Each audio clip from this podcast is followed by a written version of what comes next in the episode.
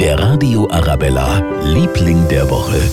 Sie hat kein gutes Haar an ihnen gelassen beim traditionellen Politiker der Blecken am Nockerberg. Vorgestern hat Luise Kinseer alias Mama Bavaria richtig draufgehauen. Der Horst geht ja auch nicht ganz allein nach Berlin, gell? Du nimmst ja deinen Knecht mit, deinen Sancho Panza, den Andrea Scheuer nimmt er mit.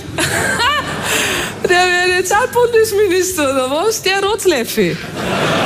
Also, das gibt's ja nicht.